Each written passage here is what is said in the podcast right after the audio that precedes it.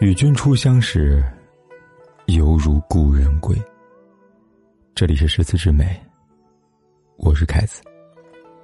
如果你想第一时间收听我的节目，并获得节目的完整文稿，你可以订阅我的微信公众号“凯子的诗词之美”。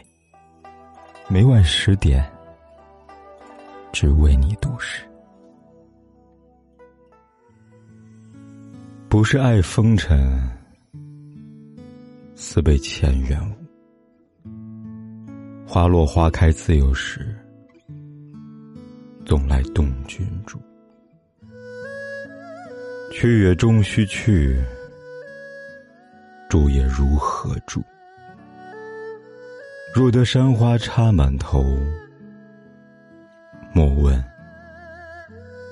奴归处。看到第一句。不是爱风尘，似被前缘误。大家就能明白，这首诗出自一位风尘女子，她的名字叫严瑞，是一名营妓，也是一名官妓，在隶属于朝廷的教坊、军队之类的地方工作。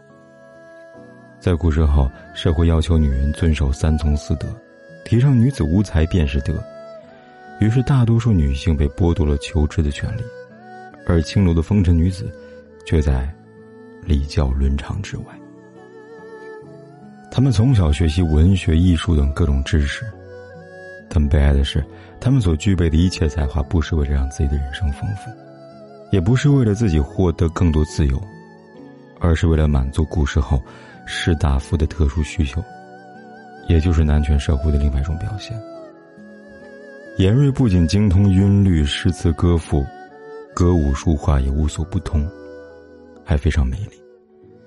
当时天台的太守唐禹正，对他十分的仰慕，想给他托寄，就是让他从良。可事情一直没有办好，就先给严瑞一笔钱让他回家。可没多久，恰逢台州饥荒，这时候大名鼎鼎的朱熹登场，他奉旨赈灾。此前。他就和唐禹正不和，咱抓住机会，弹劾了唐禹正，把严瑞关入牢房。在狱中一个多月的时间，严瑞坚决不认，最后受尽刑狱之苦，差点死在狱中。这是风水轮流转，不久之后，朱熹受到党争的牵连，被调职了。这时候，岳飞的后人岳林。接替了朱熹的位置。在岳林上任之后，他久闻严瑞大名，也同情他的遭遇，有意要放他出狱，并让他写一首诗，想知道他将来有什么想法。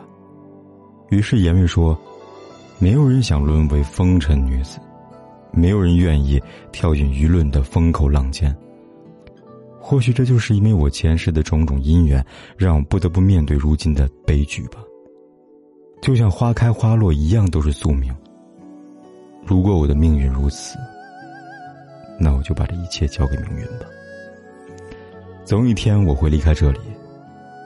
要问，我若留下来将会如何生活？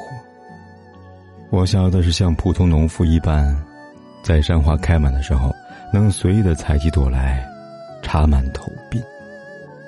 这就是我此时此刻最想要的。确实。这世间总有一些幸福，可能对于有的人来说轻而易举，而对有些人来说，却无比困难。是命运的安排，还是生活的无奈呢？我们只要活着，就会很多事情是自己无法掌控的。但即便再不被理解，即便再孤单，即便再寂寞，不一样还要继续往下走吗？不能停，也不能回头。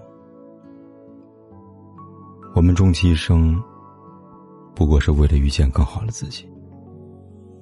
这一生，风雨兼程，难免有阳光照不到的地方。希望你更要懂得善待自己。